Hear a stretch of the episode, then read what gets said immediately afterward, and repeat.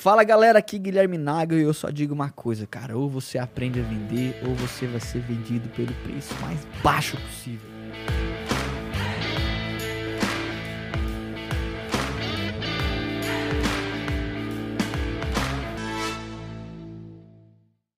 Bora pessoal para mais um episódio super importante também, a gente vai discutir hoje, cara.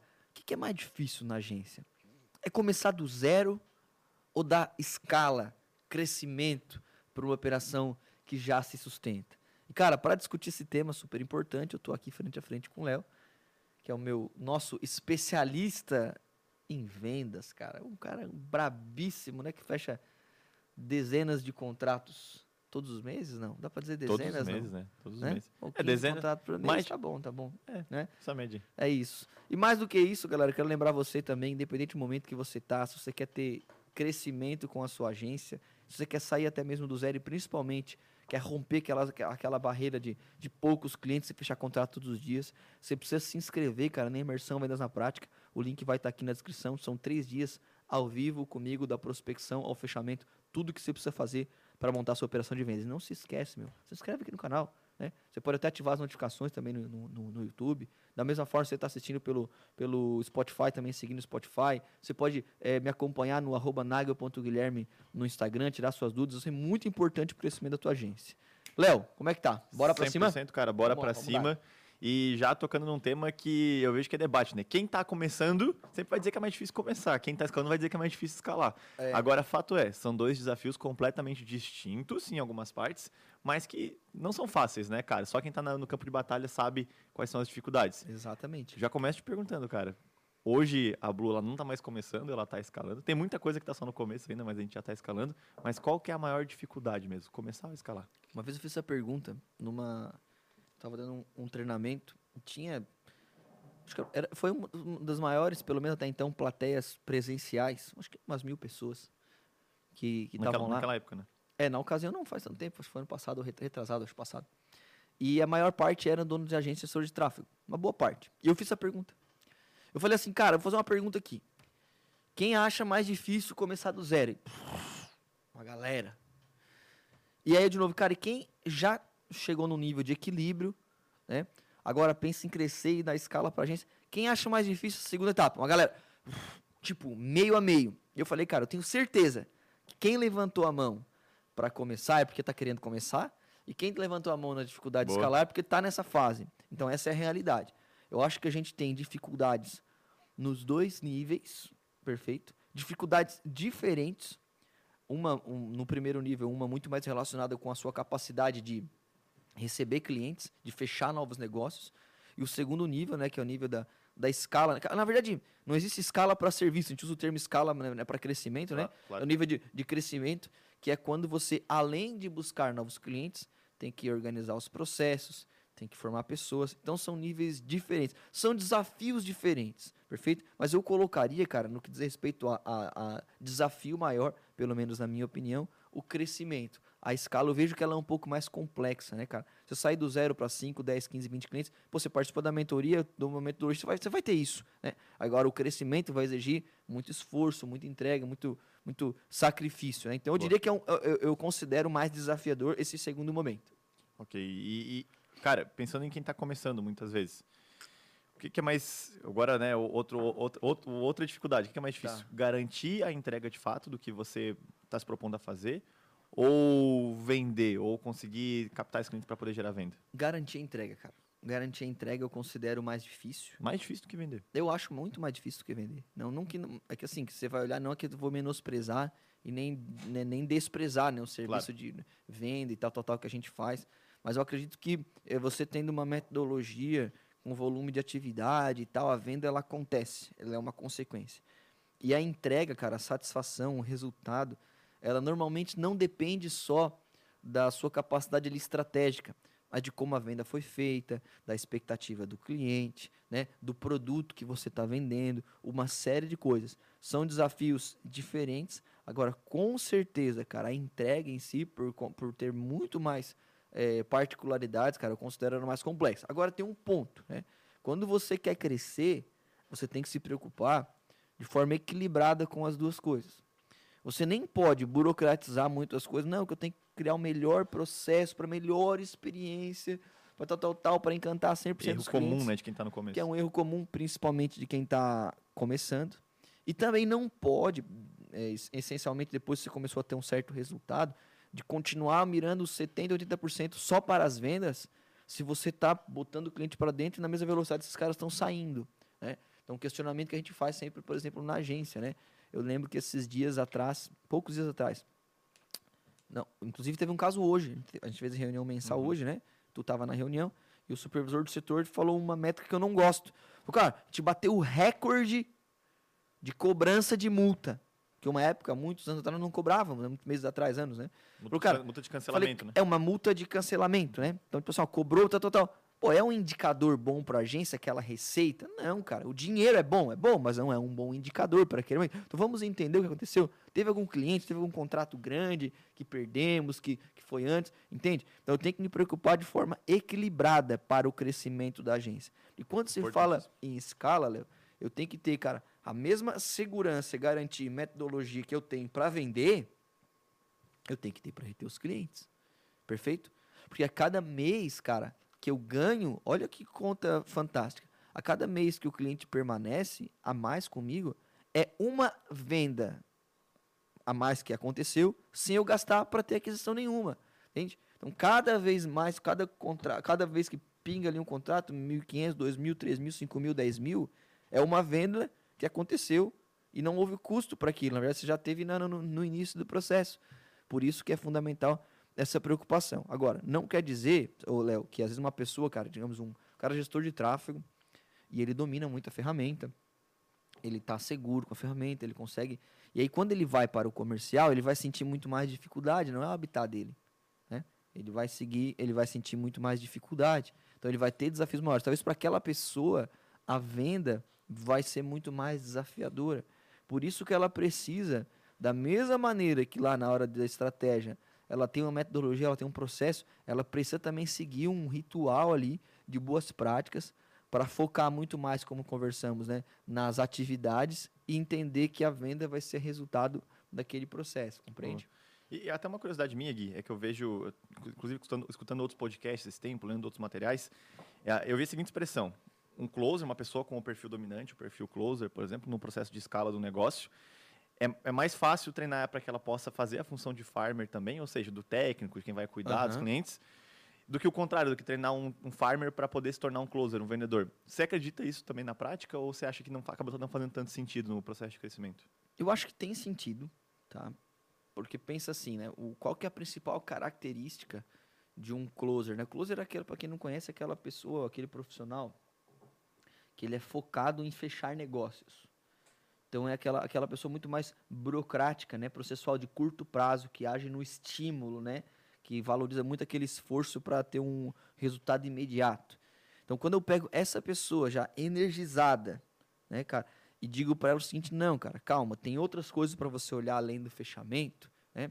Eu, eu não preciso, digamos assim, ensinar a roda para ela, não preciso trazer ela alguns de- degraus assim para o lado, para cima, para Uhum. baixo, para ela ter uma visão Perfeito. sistêmica do processo. Então vem cá, agora você vai acompanhar as contas maiores, você vai ter que ter um pouco mais de, de paciência, então você não vai ter aquele nível de exigência de fechar contrato toda hora, mas você vai ter que buscar em fazer bons acordos, em evoluir a negociação, ou até mesmo acompanhar os clientes, entregar ser um farmer, como você falou, né?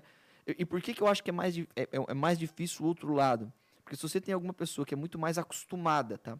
Com manutenção no processo e não tá com dela na reta a, a todo momento, agora você tira ela daquele eventual zona de conforto, né? Que é muito mais previsível, controlável, diz, cara, agora a partir de hoje você tem que fechar contrato todo dia, né? Você vai ter que partir para cima, objeções, ela pode ter um pouco mais de dificuldade. Só que eu acredito, cara, que o crescimento, que o segredo, né, do bom profissional tá na junção dessas duas coisas. Que eu falo que é o vendedor desafiador, né? É o cara da venda desafiadora. É alguém que sem, tem sempre aquele tesão para fechar o negócio, para apertar. E é só que ele também tem um cuidado, né, para se cercar do que ele está fazendo, que impacto isso vai ter no médio e no longo prazo. E principalmente ser consultivo para ensinar o processo que ele já sabe para o cliente. Se você pega alguém na Blue, por exemplo, que a gente começa a treinar, a pessoa vem com aquela veia de fechamento e as aulas de objeções, participa das aulas comigo tal, tal, tal, e vem preparada, cara. Só que às vezes você tem um bom contrato que ele precisa de mais dias. O cara precisa de mais semanas. Ele tem que, ter um, tem que acontecer alguma, outras coisas. E se você às vezes deixa aquela energia, cara, chegar num nível muito alto, às vezes você queima o processo, você queima Exato, a largada, né? exatamente. né? Então você queima um follow-up. Então é importante, cara, essa junção dos dois. Mas eu também acredito, Léo, que transformar um closer em um farmer, acho que tem um grau aí de um pouquinho, um pouco mais de facilidade do que um farmer num closer, por exemplo. Né? E, e, nesse processo de escala, Gui, muita gente acaba comentando que a venda cura tudo. A venda cura qualquer problema, cura qualquer necessidade de uma empresa. No processo de escala, a venda resolve mesmo os problemas e os déficits de um crescimento? Não, um como um todo não, né? Mas ela cura uma boa parte. A gente brinca do cura tudo, né? Mas cura, cura quase tudo, né? Porque olha só qual que é a... a, a... Porque, porque eu vejo assim, cara, se você sabe vender, você tem uma empresa. Você tem a garantia de um negócio. Por mais que a sua entrega não seja tão boa, e não quer dizer que você tenha que se acostumar com isso, você tem a garantia de que se você perder clientes, você vai repor os clientes. E às vezes, dependendo da engrenagem que você for for, for propor ali na venda, você pode até continuar crescendo mesmo perdendo clientes, ok? Então é muito mais seguro, porque às vezes você tem a capacidade técnica, né? A entrega técnica não cura tanto quanto a venda, porque às vezes você pode ter um bom cliente que você fez um bom trabalho, você deu resultado, mas ele dá churn. Ou até ele permanece com você, mas fica você e ele um olhando para a cara do outro, não tem crescimento. Então acredito sim, cara, que vender de forma previsível, né, de forma sustentável, é, uma, é a maneira mais segura de você ter o seu negócio. Se você me perguntar assim, por que, Gui, que você, se fosse fechar a Blueberry, você abriria uma outra agência e num certo período, quem sabe, tomaria proporções semelhantes? Porque eu sei fazer conta. Eu sei quantos clientes eu consigo trazer por mês. Eu sei quantos clientes o time que eu treino consegue trazer por mês. Perfeito? E ao longo de um período eu sei quando que eu chegaria numa janela parecida com o que a gente tem hoje na Blue, digamos assim, né? o próximo disso, quem sabe, não, não, não, tão, num curto espaço de tempo. Agora, do outro lado, se eu tiver só a capacidade de entregar resultado para o cliente, eu não teria garantia de que esse cara permaneceria comigo. Porque às vezes, mesmo entregando resultado, esse cara pode cancelar, né? enfim, pode, pode dar churn, pode fazer alguma outra coisa dele, pode, ele pode ser não, pode não, não ser tão bom. Por isso que a minha recomendação, cara, é sempre assim: aprenda a vender. Tem uma frase que eu gosto, né? aprenda a vender, alguém vai te vender por um preço muito baixo. Quando você aprende a vender, você tem liberdade. Você pode demitir um cliente ruim, você pode chegar e é, é, conversar com, com um colaborador que não está indo bem, você não é refém dele. Você tem um negócio, você domina o seu negócio. É muito Excelente. importante essa capacidade. Boa. E, cara, pô, eu imagino que deveria ser padrão que todas as agências, né, todas as empresas soubessem disso, que vender vai te ajudar a curar essas, a maior parte das necessidades. Mas por que, que, cara, grande parte das agências quebram? Por que, que a maior parte não consegue se sustentar, então, no mercado? Então, cara, eu acho que é justamente porque a, a, a maior parte das agências, elas são, elas são é, eu uso o termo, né, elas têm deficiências, elas não, não, não, não são completas. Né? Às vezes você tem aquele cara, aquele profissional, aquela equipe que é muito boa tecnicamente, né? um, um baita copy, né? um, um designer top, um bom gestor de tráfego, um, um estrategista, um empreendedor de CRM, só que você não tem, por exemplo, um time comercial trazendo muitos contratos. Né? Às vezes você tem do outro lado um, um, um bom vendedor, só que esse cara não escala, ele não monta um time de venda. Ou até tem, às vezes, uma operação de venda, mas não desenvolve a parte técnica. E além de tudo, cara, às vezes as, as pessoas elas não analisam, os empresários, gestores de tráfego, elas não analisam o, o contexto, né? Elas não analisam por que, que elas estão perdendo clientes, por que as agências quebram. Pô, se eu sei vender, eu estou entregando. Por quê, cara?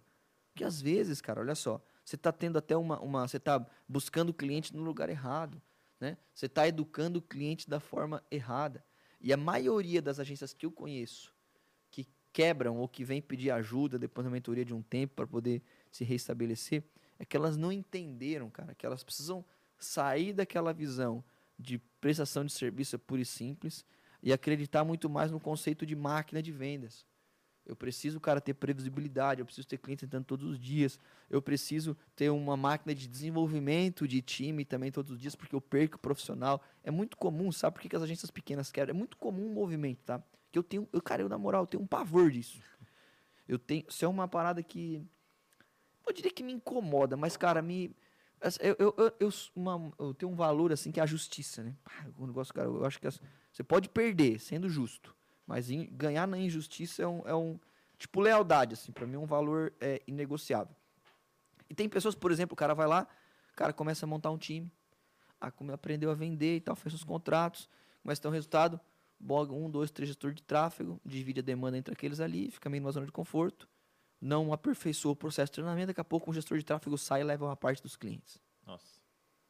E aquilo ali, cara, vai ferir o cara de uma forma, vai ferir o bolso dele, vai ferir o ego dele, vai ferir o emocional dele, né? Que ele demora a recuperar, porque, pô, ele não tem uma engrenagem, ele não tem frequência de treinamento, não tem metodologia de venda, não tem frequência de, de recorrência de contrato, então ele vai sofrer muito aquela perda. E isso acontece quando um vendedor sai de uma agência, isso acontece quando um sócio sai de uma agência, isso acontece quando você perde um parceiro estratégico, era dessa ferramenta, agora não está dando mais para trabalhar com essa ferramenta. Por quê? Porque às vezes você, você cria, cara, todo o teu modelo, teu ecossistema da agência, cara, ele ser de uma parada que não é seu. No conhecimento de um outro vendedor, no conhecimento de um outro técnico, numa ferramenta que você não domina. Então isso é muito perigoso, né? Ou até mesmo uma franquia, que eu não, eu não sou contra, sou até a favor desse, desse modelo, mas às vezes o empresário está lá, cara, dependendo da movimentação da franqueadora. Nossa. Dependendo. E, cara, qualquer movimentação ruim que a franqueadora faça para cobrar mais de você, para te entregar menos clientes, cara, tá fadado a levar você ao fracasso e todo o tempo e conhecimento que você investiu naquele, dinheiro também. E, e conversando até com alguns alunos da mentoria, eu, eu, eu vejo que é muito claro essa questão de ficar, às vezes, até refém eu até comento, cara, parece que as pessoas gostam de ficar refém em alguma situação de, uhum. né, de, uma, de uma zona de conforto, praticamente. E tinha uns que comentaram comigo que a maior dor deles era, pô, eu, eu contra, contrato um gestor de tráfego, ele vem aqui e que, cara, fica três meses, pega confiança com meus clientes e vaza, leva os clientes juntos. E isso acontecia, de, maneira repenti, é, de maneira repetida, né? Duas, três vezes. E aí até o cara entender como montar um time, como estruturar, como treinar, como capacitar. Mas é uma dor que eu vejo, cara, e que incomoda grande parte das pessoas que querem começar e querem escalar também. Só que pensando nesse processo de escala, a gente sabe que precisa ter uma mudança de mentalidade. Né? O cara que ele tem a mentalidade de gestor ou só de vendedor, beleza, o vendedor ele quer escalar, quer crescer, mas quando ele pensa só no seu, ele não consegue atingir as proporções que, a gente, é. né, que, que ele poderia. Qual que é a diferença da mentalidade de um gestor de tráfego ou de um, um vendedor, né, único e puramente, para um empresário, de fato, um dono de agência? É a mentalidade do. De, de, de, você já até respondeu na sua própria pergunta. É a mentalidade de gestor de tráfego para empresário. Um, cara, trata aquilo como um negócio, analisando, cara, o sucesso da agência por conta de uma organização financeira, de uma metodologia comercial, de boas ferramentas, de RH, de treinamento e também da entrega técnica e o outro simplesmente acha que o crescimento vai acontecer porque ele sabe cuidar de conta, ele sabe cuidar de uma conta. E aí, às vezes, ele tem uma falsa percepção de sucesso, né? Pá, com quatro, cinco clientes, às vezes até conseguiu esses clientes de forma é, é, errada, né? Cortou algum caminho que não deveria ter cortado, né? Então, e aí daqui a pouco ele fica meio confortável, pouco ele perde um cliente, perde o outro, e ele não tem uma organização, muito menos para entender por que, que per... Né? nem para entender por que, que perdeu, e muito menos para atrair outras pessoas. Então eu diria que a mentalidade, cara, é de um gestor de tráfego, de um, de um colaborador que tem um CNPJ, às vezes de um, um funcionário na, na, né, no lado ruim da palavra funcionário, né? Para alguém que tem que, que, só tem um CNPJ para alguém que faz uma gestão do seu negócio, cara. A gente tem que entender, Léo, que a agência, cara, não é 100 metros. É, é, é meia maratona para maratona, cara. É maratona. Né? Então, cara, você faz, por exemplo, o corro, né? Cara, você, você se preparar para uma, uma prova de, de 5 km e de 42 km, a preparação é diferente, entende?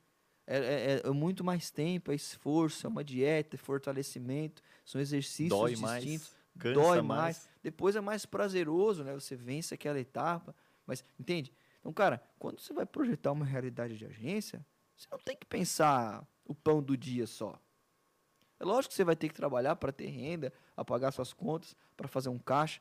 Mas assim, onde que você quer estar daqui um ano, daqui seis meses, daqui dois anos, daqui três anos? Essa é a visão do empresário. Ele se preocupa, cara, com segurança, com previsibilidade.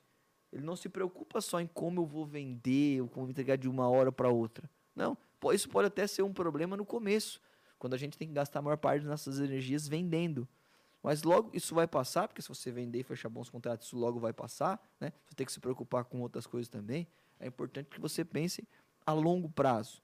O que, que eu penso a longo prazo, cara? Pô, será que financeiramente eu estou preparado para perder 20, 25, 30% da, da minha carteira? Uhum. Será que eu estou investindo, cara, um valor suficiente por mês, proporcional, né? pouco ou muito, para atrair mais clientes? Será que eu estou separando um, uma parte do meu dia, e às vezes se eu tenho funcionários, dos dias dos meus funcionários ou das, da minha semana, para treinamento? Perfeito? Será que eu estou buscando, cara, as ferramentas necessárias para trazer segurança, controle, previsibilidade para minha empresa? Isso é ser um empresário. É entender, cara, que parte do dia você vai passar, a gente chama do no estratégico, né, no topo aqui do seu tempo, é uma parte menor do dia, Quanto menor sua empresa, menos tempo você passa aqui no estratégico, mas você vai projetar a sua empresa. Uma parte do dia, talvez maior, você vai passar no nível tático, que é dando comandos para você e para o seu time, caso você tenha um time.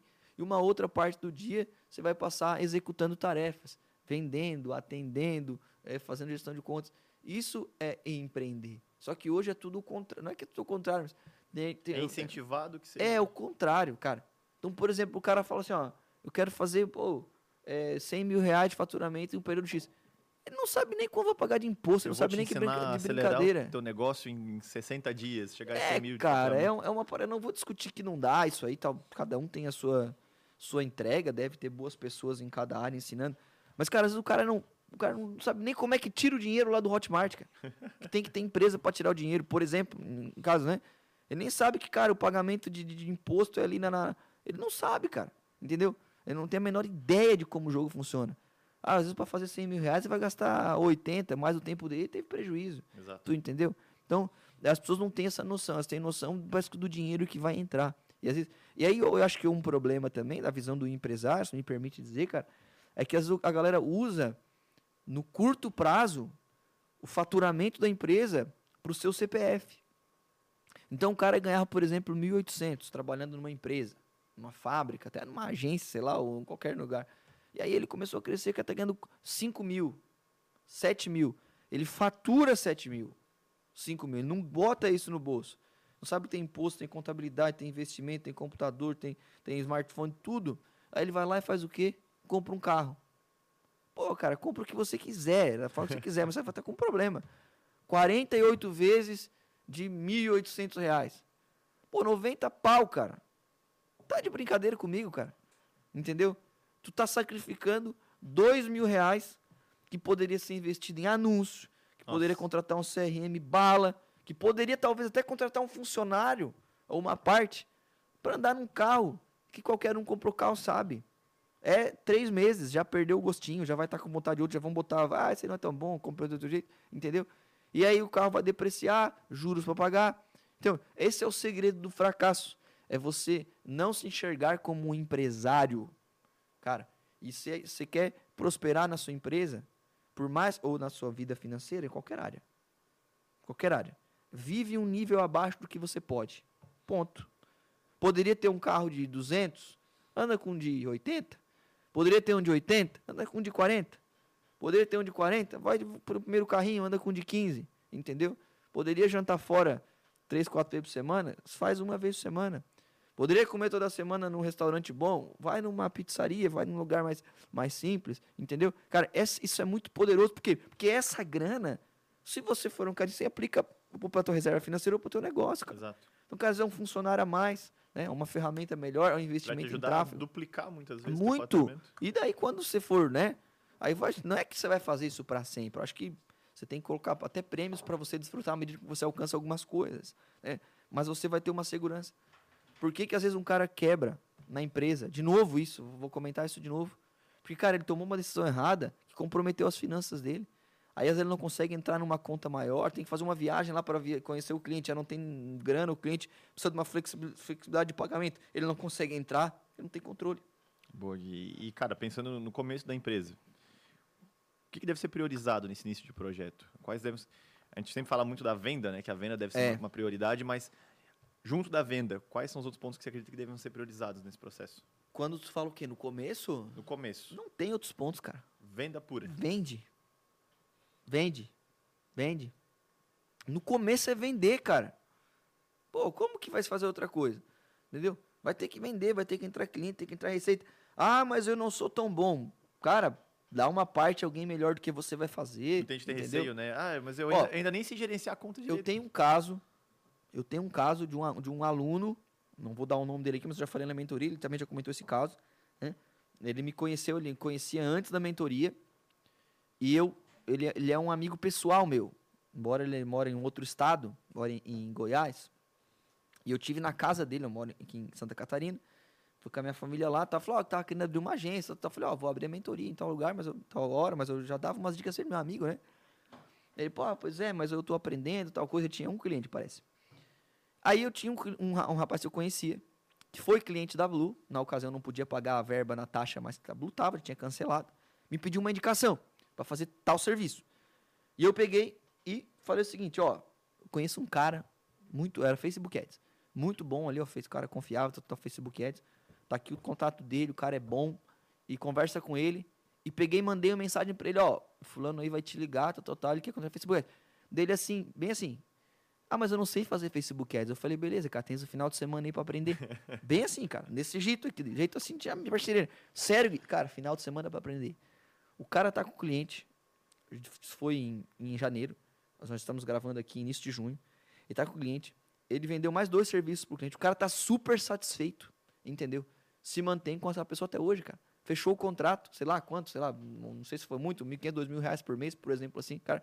E resolveu naquela ocasião, começou a agência por ali, entende? Então, no começo é vender. Agora, lógico, não é só eu vendo e a partir da venda eu tenho que me desenvolver, a partir da venda eu tenho que aperfeiçoar a parte técnica, né? Eu falo que um erro também de quem está começando, que eu comentei agora há pouco, é confundir às vezes o, o, o faturamento com lucro, um, o lucro com o Prolabore. Esse erro de, de empresário. É, de, cara. Porque no qualquer começo. Área, na verdade, qualquer área. Só que enquanto você estiver vendendo, você vai ter grana, tempo e oportunidade para se aperfeiçoar em todas as áreas. Agora, aquele cara que, não, vou começar a empresa. Fica o dia inteiro para fazer uma logo, um, ano inteiro, um dia, é pouco, né? Assinatura do e-mail, que nem você Assinatura do e-mail, cara. A logo. Meu, quem é que tá preocupado com a logo de uma empresa pequena? Fala para mim cara nem sabe Desculpa aí quem é design e tal, eu tenho vários alunos, dezenas de alunos, nem sabe, cara, né? Quando que eu usei a logo da Blue para vender? Entendeu? Lógico, tem a parte institucional, não vou discutir aqui a importância desse, desse, desse tipo de comunicação. Eu quero dizer que no começo não é isso que vira o jogo. Não é a, a assinatura de e-mail. Ah, eu vou alugar, tem um aluno existente que faz a mentoria, eu faço a mentoria, é, além de das quase 200 aulas gravadas, tem aula comigo toda semana, na terça-feira. E aí um cara perguntou, eu estou em dúvida se eu alugo a sala, tal, uma sala, porque o meu concorrente, tem um concorrente aqui perto que tem uma sala e tal, tal, tal, né? E eu falei, ó, oh, cara, tudo bem? Daí eu falei, meu, quanto, é, quanto que custa essa sala? Ele falou assim, ah, 1.800 reais. Quanto é que você fatura? 4 mil. Eu falei, cara, tu tá de brincadeira comigo, né? Tu vai comprometer 50% da tua renda numa sala? Hã? Não, cara, tu tá viajando. Esquece. Esse dinheiro aí tem que ser para tráfego. Esse dinheiro aí tem que ser para gerar receita. Entende? É o começo. Depois nós vamos se organizar, né? Se preciso, ah, vai uma hora num escritório de outro, vai numa coworking, faz, dá, dá os teus pulos aí, cara. Estuda técnicas para matar essa objeção, para se vender e se valorizar mesmo sem ter esse, esse, esse, uma, uma sala, qualquer outra coisa, porque no início nosso foco tem que ser vender. Perfeito, cara. E, e isso como eu falei para você, mostra até um lado de que muita gente pensa no óbvio. É, o que para a gente é óbvio, para a maior parte das pessoas acaba não sendo tão claro, nessa né? é. questão de organização, de custo e tudo mais. Mas a minha dúvida no sentido é, crescer é para todo mundo? Todo mundo pode chegar no, no nível de estar preparado para poder escalar? Ou você acha que não é todo mundo não. que tem condições de, de, de, crescer o seu negócio? Não acho que é para todo mundo. Eu acho que tem empresa que se crescer quebra. O cara não é organizado ela não, não entende que o crescimento implica em aperfeiçoamento, cara, em uma agência. Sabia? Teve algo que a gente falou hoje ainda na reunião, né? A questão de, de mudança constante, né? Se é. o cara ele cresce, faz, se ele é muito bom fazendo uma coisa por muitos anos, é bem provável que ele vá, que ele vá. Veja bem, se você tem um time em uma agência, o teu melhor vendedor ou uma pessoa que tenha boas práticas de venda, ou melhor, ou que tenha resultado, e você começa a ter um time, você vai precisar de um gestor. Uhum. Vai ter que ser alguém que saiba vender, não necessariamente seja o melhor, mas tem que estar entre os primeiros, tenha boas práticas de gestão. Então você vai pegar um cara que vai passar a ter, se não a, melhor, a maior remuneração do setor, ou no nível mais alto, que não vai vender mais. Você vai tirar aqui, não vai vender mais. E isso vai acontecer no administrativo. Muitos veriam como um custo, né? Vai estar tá aqui. Uhum. É um custo, é uma despesa. Só que é uma despesa, cara, que não consegue ser quantificada com resultado de curto prazo. Ele não vende, ele não cuida de conta. Então, quanto mais a empresa cresce, mais as camadas de despesas também crescem. Então, se por exemplo, a gente tem na Blue um espaço lá para 150 pessoas. Hoje comporta 83, 84, né? 84 pessoas. Cara, é um custo você ter, nosso, no nosso caso é uma sede própria, mas foi um custo para construir, né? Enquanto nós estávamos de aluguel, era um, tínhamos seis salas alugadas, cara, é uma despesa. E isso, cara, vai para venda. Software, não dá para brincar com qualquer coisa, você tem que ter segurança para você e para os teus clientes. Entende? Você tem que ter uma alternativa, né? que seja segura. Investimento em anúncio para nutrir a galera com lead, time de pré-venda para fazer prospecção, por exemplo, né? É, é, formas de carreira dentro da empresa para manter, reter, é, atrair, reter colaboradores bons. Então, assim, se você não entende dessa conta, nem queira crescer. Porque aí o que, que você faz? Você vai lá, começa a trazer crescimento, contrata as pessoas e não entende que esses ajustes precisam ser feitos, a sua margem vai ficando cada vez menor, que isso é o que mais acontece com quem cresce prestando serviço. A margem cada vez menor, cada vez menos espremida, rotatividade, né, o turnover dos colaboradores, insatisfação por parte dos clientes, enquanto se você tivesse ficado com seus dois ou três lá e você cuidando, você estaria colocando mais dinheiro no bolso. Não é a receita que eu quero para o meu negócio e nem para os meus alunos. Mas tem gente, cara, que não observa esses pontos. Então, melhor que fique do jeito que está. Agora, se você quer crescer, cara, saiba que não existe agência maior do que o dono. Não tem agência maior do que o dono. O dono, cara, ele primeiro precisa conceber, precisa ter uma concepção de crescimento primeiro na mente dele, tem que planejar aquilo que vai acontecer. Por isso que ele tem que se desenvolver, tem que caminhar com quem sabe. Então, por exemplo, eu, eu tenho uma, uma a gente tem uma agência com 80 e tantos colaboradores, com 700 e tantos clientes, com não sei quanto de faturamento. Cara, eu não quero ficar achando que eu sou melhor do que a maioria. Eu estou olhando para quem está muito à frente da gente, para quem fez isso com mais velocidade, para quem fez isso com mais Pô. margem, perfeito? Porque essa é a mentalidade de quem quer crescer. A gente tem um lema na Blue, né? a gente grita nas nossas reuniões, né? Seremos a maior agência do Brasil. Seremos, mas por quê? Sei que a gente está longe, talvez, de ser. Tem empresas muito maiores. Mas eu já, eu já semei isso porque a gente está projetando. Então a pergunta é: o que precisamos fazer para ser maior? Como a gente pode vender o dobro do que a gente vende? Como a gente pode cortar pela metade a nossa taxa de cancelamento? Como a gente pode criar um ambiente ainda mais saudável para os colaboradores? Como a gente pode pagar mais?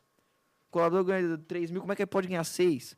Ganhar 6, como é que pode ganhar 12? Ganhar 12, como é que pode ganhar 24? Esse é o cenário, essa mentalidade. Quem quer crescer, você vai ter que ter essa inquietação.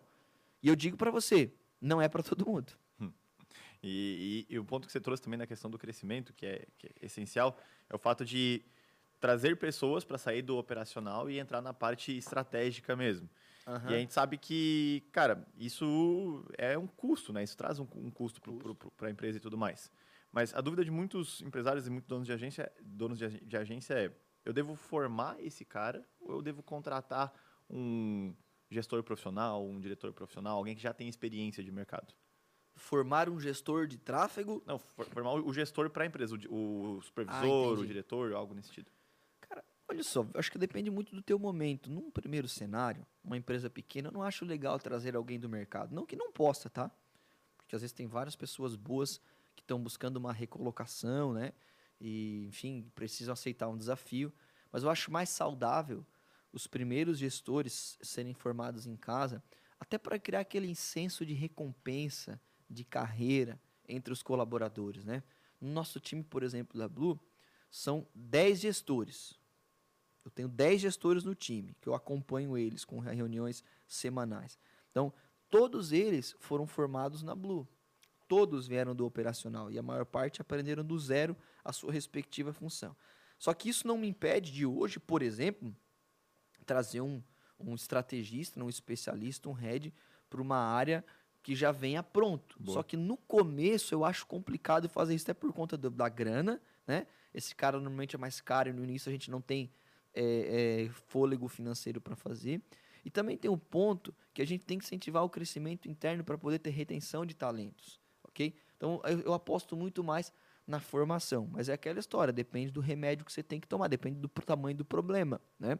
Ah, você quer tomar um antibiótico? Ah, não, eu quero ficar aqui com a minha com a minha gripe aqui de boa, sem problema, não precisa. Agora, pô, tô com a garganta, não tem nada de saúde, tá? Mas tô com a garganta toda inflamada, tô ruim, cara, vai ter que tomar um, um, um remédio, não sei se uhum. digamos um antibiótico, mas tipo assim, né? Vai ter que, que ter uma, uma medida mais emergencial. Então, às vezes você tem, cara, um lugar que tem um efeito. Um, ali dentro do teu time não tem como formar.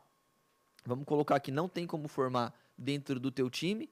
Ou você você não tem capacidade, ou, ou não tem não tem capacidade de conhecimento também uhum, para poder resolver exato. o problema. Então eu vou eu, às vezes até trazer uma consultoria pode adiantar o caminho, né? Uma consultoria que possa ajudar a, a a formar a pessoa, a resolver um problema de gestão. Então, acho que esse é um caminho também. Boa. E, cara, qual é o impacto da cultura no desenvolvimento, até mesmo que esses líderes, né, que esses supervisores formados pelo time, acabam trazendo para uma agência? Né? O quanto a cultura acaba impactando na estrutura. Totalmente. A gente sempre fala sobre vendas, mas na cultura do, do, da empresa como um todo. Pensa assim, ó. Qual que é o impacto, cara, de você ter referências em qualquer área da tua vida? O impacto? Você sabe para onde ir, né? Você tem um norte. Tá me entendendo? Então, cara, quando eu tenho alguém num time de venda que eu formei que é uma liderança, que diz, Léo, eu quero 25 contratos de você por mês. Ah, mas cara, 25 contratos, eu tô fazendo 10, sei lá, não, cara. Dá para fazer. Além de eu ter feito, eu já ajudei mais cinco pessoas que fizeram isso. Só que eu não vou jogar essa responsabilidade de qualquer forma. Vem cá que eu vou te dizer o que, que tem que fazer. Ó, esse número de atividade é por aqui, usa esse argumento, vou assistir as tuas ligações, vou ouvir as tuas calls. É essa é a mentalidade da a, a liderança, cara. Ela, é uma, ela tem que servir como segurança para as pessoas e que o que está sendo proposto pela empresa é o, é, o, é o melhor caminho. E ela também serve, cara, como essa referência que você falou, cultural de crescimento. Eu quero estar lá. Eu quero estar aqui gravando um podcast, entendeu? Pô, eu queria tanto. Tem gente que eu sei, vai ter um sonho de gravar um podcast lá que eu digo, cara, talvez vamos, vai chegar no momento, vai desenvolver, nós vamos, nós vamos encaminhar, né? Isso aí. Então, por quê? Porque é uma questão de confiança. Pô, vou pagar, vou distribuir um conteúdo da, da empresa e eu preciso ter alguém aqui de confiança. Então, em qualquer área, quando você vai criando você vai criando referências, cara, você vai criando uma empresa mais segura. Porque quando só o dono da agência é a referência, é perigoso é um negócio que vale pouco. Se ele sai da empresa, perdemos o negócio. Né? Então, ele, e isso é, é, o que a gente tem que sempre discutir, né, cara? Até que ponto vale você ter um, um dono centralizador? Então, às vezes é melhor, cara, você, é, a, a, você ganhar menos de alguma forma, mas formar pessoas que lutem por você, né? Tem uma frase até que eu disse esses dias, tava na, não estávamos aqui no estúdio, mas na imersão do, de outra mentoria, e eu, e eu falei isso, né, cara? Se você é dono de agências, tem que aprender que para a agência crescer, você tem que você tem que criar oportunidades para outros ganhar dinheiro. Se você quer ganhar dinheiro, você precisa aprender a fazer os outros ganhar dinheiro dentro da sua empresa. Senão não vai ter, não vai ter, né? E isso passa por ser referência financeira. Né? Então, eu acho que é muito importante ter uma liderança, dependendo do porte da empresa, né? Você vai precisar ter múltiplas lideranças, que é aquele time que você sabe que também pode contar para te ajudar naquilo que for preciso. Né? Boa. E para a gente poder já finalizar, qual que seria o recado final, que a orientação final que eu guiaria, tanto para quem está começando nesse momento, quanto também para quem está no processo de escala agora e tem tido dificuldades em conseguir aumentar time, aumentar resultados e faturamento?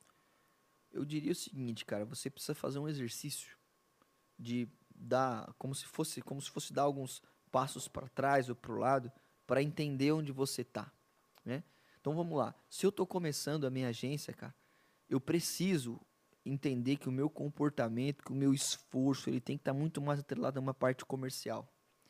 Se eu tô num ambiente, às vezes assim, cara, com 2, 3, 4, 5 anos de empresa, eu não consigo romper, eu estou faturando 15 mil, 20 mil, 25 mil, 30 mil, 40, 50 mil, cara. Eu preciso entender que talvez as práticas de 2, 3 anos atrás, elas já não são tão certeiras nesse momento.